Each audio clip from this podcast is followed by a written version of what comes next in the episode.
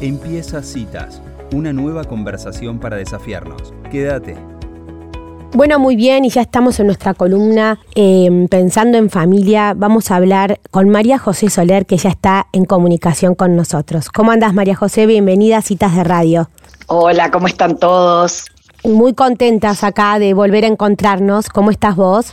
Muy bien, muy bien, ya disfrutando la primavera, digamos. Así es, con acá está medio fresquito, pero sí, disfrutando de los días lindos. Sí, por aquí también. Bueno, Majo, vos dirás, ¿qué tenemos para, para hoy? Mira, a mí me gustaba que hoy aprovecháramos para hablar, dado que vamos llegando cansados hacia el fin de año, hablar un poco de la ansiedad. Porque mm, yo diría que la ansiedad es casi que el flagelo de nuestro tiempo todos estamos padeciendo algún síntoma de ansiedad y entender cómo funciona la ansiedad, de qué se trata la ansiedad, nos puede ayudar a poder regularla mejor, que es este aporte que ustedes hacen tan maravillosamente desde sus programas. Así que si te parece, le contamos a la audiencia un poco de qué se trata la ansiedad. Dale, me parece buenísimo. Muy bien, lo primero es entender que tener ansiedad forma parte de existir. ¿Por qué? Porque la ansiedad es una respuesta fisiológica a una posible potencial amenaza. El, tema es el monto de ansiedad, la frecuencia de la ansiedad, el grado de la ansiedad. Si es una ansiedad manejable o invalidante. Cuando es un monto de ansiedad bajito, casi que podríamos decir que es un indicador de un estresor. Todos estamos estresados alguna vez y el estrés es normal. El estrés es una respuesta adaptativa que tiene nuestro organismo a algo que vivimos como exigente. Fíjate que quién no vive la vida como exigente alguna vez.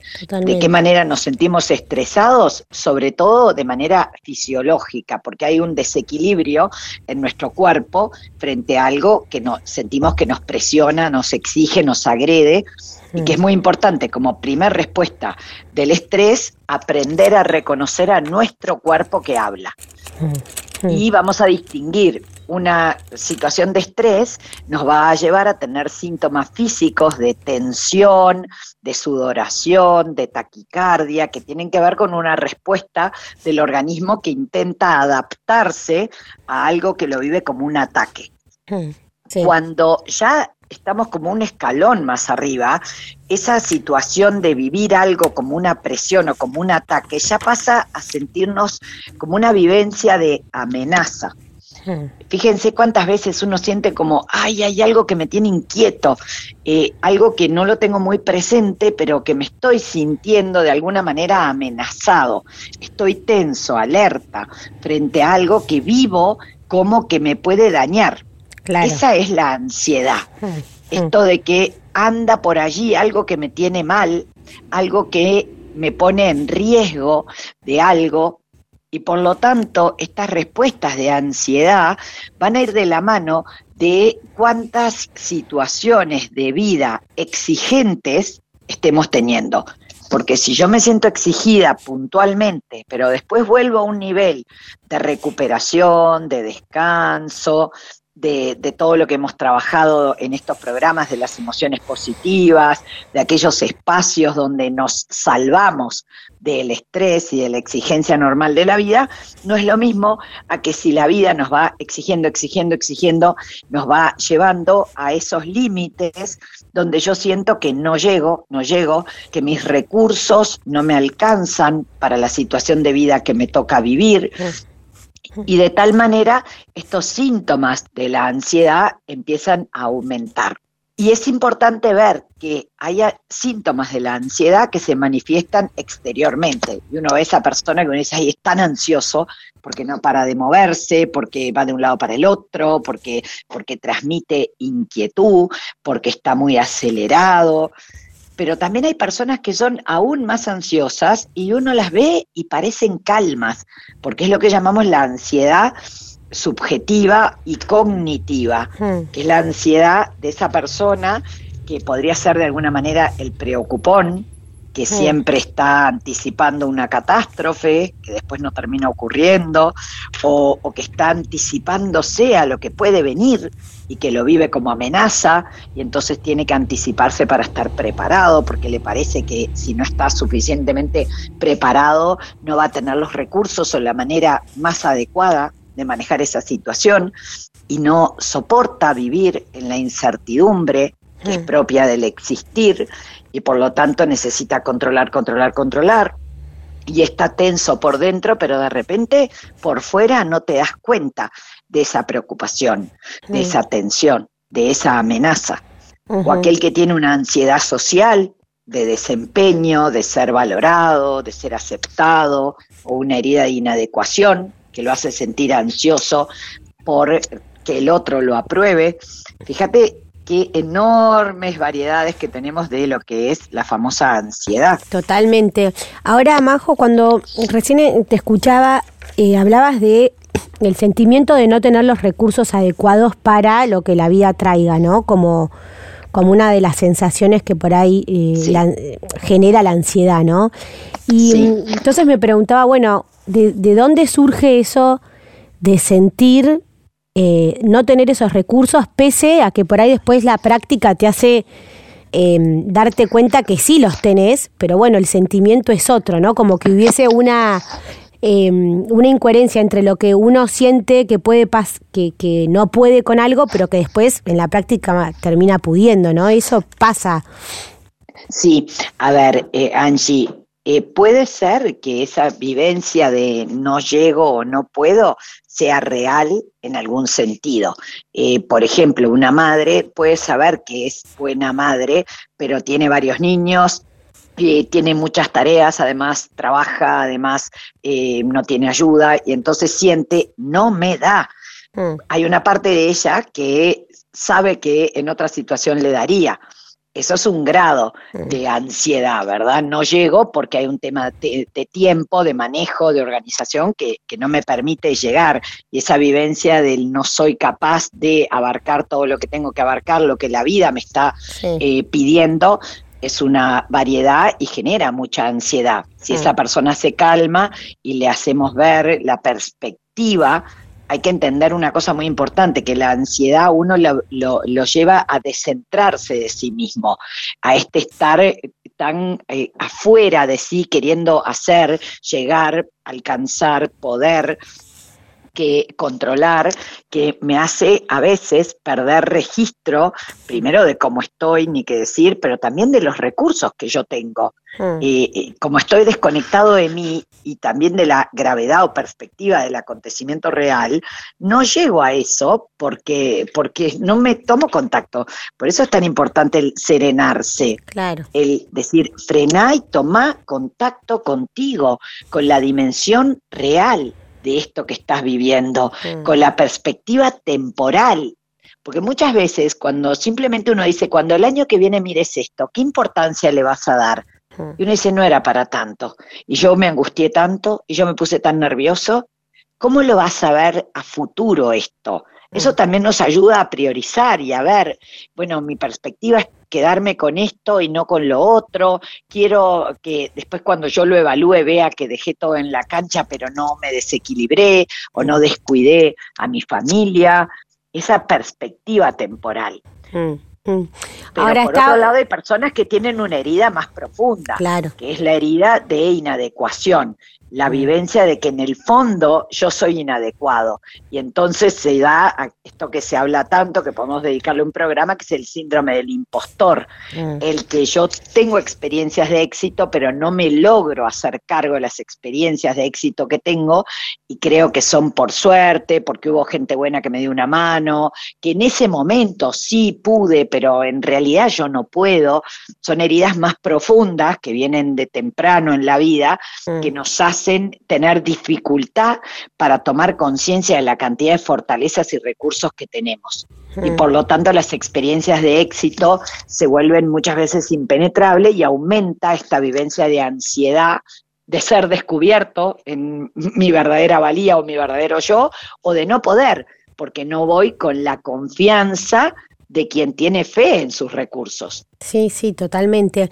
Ahora, ¿cómo, cómo hacemos para lograr serenarnos, ¿no? Porque, bueno, cada cual con su grado de ansiedad, en esos momentos resulta como un, un desafío, no sé, como muy difícil, ¿no? la, serenarse. A las personas en mis talleres que todos tenemos que tomarnos la temperatura de la ansiedad. Mm. Y que así como nos tomamos la temperatura cuando creo que tengo un poquito de fiebre, nos tenemos que tomar la temperatura de la ansiedad.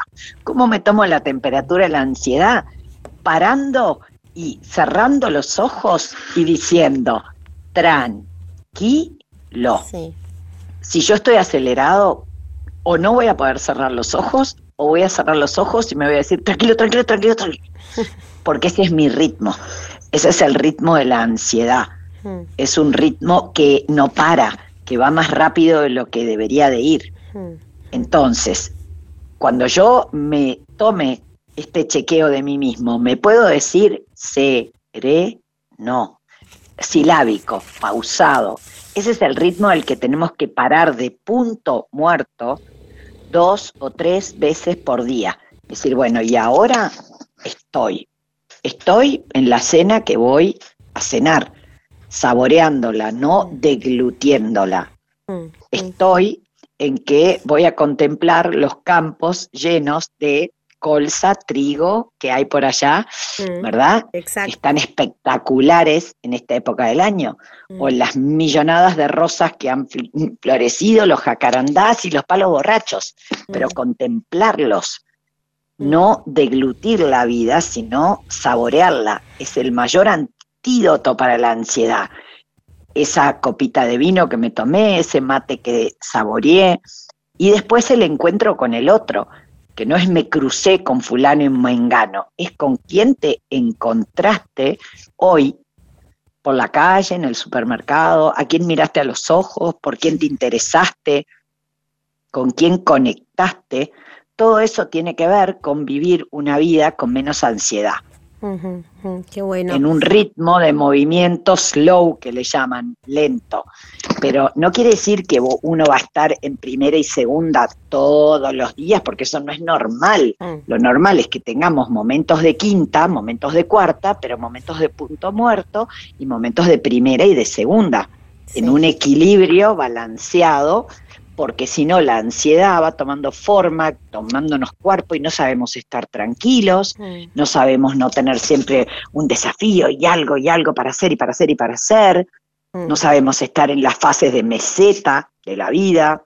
Mm, qué importante, ¿no? Esto que decís, porque uno a veces confunde con, con esto de que las épocas de meseta son de no tengo nada para hacer o eh, no sé hacer nada, viste, como que enseguida sale la, la crítica en lugar de, decir las épocas de meseta también traen sus cosas favorables, ¿no? Para claro que sí. Eh. No hay que quedarse en la meseta, pero hay que saber transitar la meseta con mm. paz. mm. decir, bueno, voy a hacer acopio de fuerza, voy a aprovechar a estar más conmigo mismo, con mi familia, con mis seres queridos, mm. en una conexión más profunda, más espiritual. Mm. crecer en otras dimensiones de la persona para que cuando la vida me exija de, de primera y quinta de vuelta, me pueda meter, pero recuperado. Pero a veces es una pequeña fase de meseta que tiene que ver con el veraneo, con, un fin de semana sereno, ver cuáles son nuestros momentos donde bajé realmente a punto muerto y a primera. Claro. Ahora, también hay, hay relación, en un momento creo que lo mencionaste, con la exigencia, ¿no? De cada uno. Sí, sí. Sí, por supuesto, porque eh, la exigencia es este deber ser que todos tenemos dentro, pero que hay deber ser saludable, equilibrado, que nos motiva, y deber ser que nos agobia.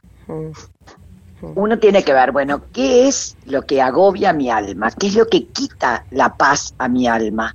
Para que uno pueda consigo mismo, y los que somos creyentes es un espacio de oración con Dios, bueno, ¿qué es lo que yo estoy permitiendo que quite la paz de mi alma? Esto es saludable porque seguramente si es bueno para uno, lo podamos transitar en paz. La señal de la paz habla mucho del orden, Y una persona puede ser sumamente exigente consigo mismo, pero vivirlo en orden, en orden de afectos, en orden de prioridades, de, de, equilibrio, ¿verdad? Sí, sí, Entonces, eh, eh, la paz, eh, decía San Agustín, es la tranquilidad en el orden. Es como el orden baja mucho la ansiedad. Sí.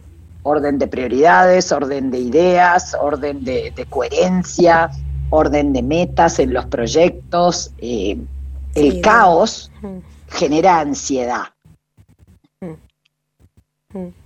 Pero para eso fíjate la cantidad de madurez que necesitamos ir desarrollando.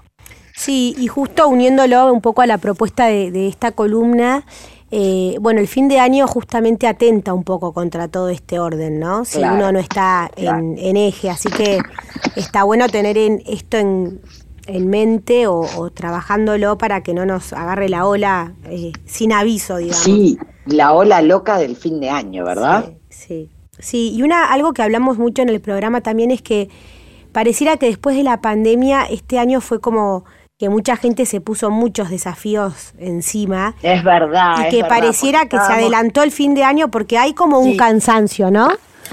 Sí, es verdad y, hay como, como muchas ganas de hacer, hacer, hacer, que son buenas, fruto de, todo lo que vivimos de encierro, pero que hay que vivirlo con tranquilidad y orden, ¿verdad? Sí, sí, sí, sí, totalmente. Bueno, la verdad, Majo, que, que nos ayuda mucho esto que nos traes, eh, a serenarnos, a poner un poco de orden Seguiremos con la ansiedad, con, otros temas tan interesantes como los trastornos de ansiedad que afectan a tantos, el pánico. Eh, son temas muy importantes en salud mental para que los, para que los trabajemos. Bueno, importantísimo también traérselos ¿no? a todos nuestros oyentes, por supuesto a nosotros también. Eh, porque bueno, al conocer también un poco lo que vamos sintiendo y poniéndole palabras es más fácil, ¿no? Y es como autoconocerse de todas. Sí, y nos los permitimos, pero vamos desarrollando herramientas para poderlos manejar. Buenísimo. Bueno, muy interesante, Majo, como siempre. Y bueno, estamos en bueno, Angie, hasta la próxima. Hasta la próxima. Hasta luego. Adiós.